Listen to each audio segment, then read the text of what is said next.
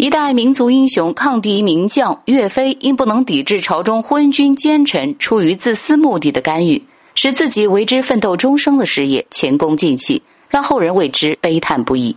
公元一一四零年，岳飞率兵北伐，进抵郾城（即今河南郾城），女真首领完颜兀术集结重兵迎战，宋朝举国上下都为之震惧。皇帝赵构命令岳飞小心应付，岳飞指挥得当，结果女真兵败。崩溃时，发出了惊天动地的哭嚎呐喊。完颜兀术再次集结军队反攻，在小商河、郾城北跟岳飞兵团向北挺进的先头军队杨再兴相遇。金军十二万余人，宋军只有八百余人。杨再兴急行攻击，八百余人全部战死，但金军被杀两千余人。十年前宋军闻风丧胆的往事至此烟消云散。完颜兀术大为惊骇。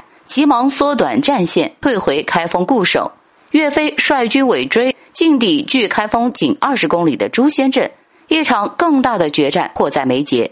这时，沦陷区各地人民纷纷起义，切断金军粮道，准备迎接岳家军队。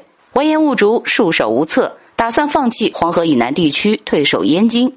但他的智囊团中的一员阻止说：“世界上从没有听说过。”当权人物在政府内部猜忌掣肘，而大将能够在外建立功勋的，岳飞生命都有危险，岂能有所作为？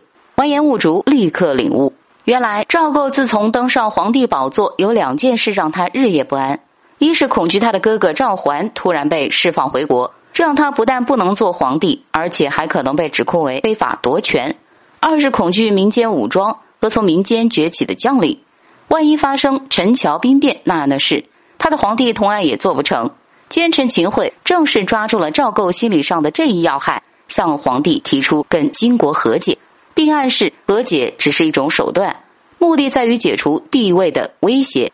赵构听信了奸臣秦桧的谗言，马上任命秦桧为宰相，跟金国商议。岳飞日夜不忘皇帝对他的厚爱，老百姓对他的信任，加紧对金国进攻的步伐。岳飞的军队很快挺进到朱仙镇，此时谈判也进入到了重要阶段。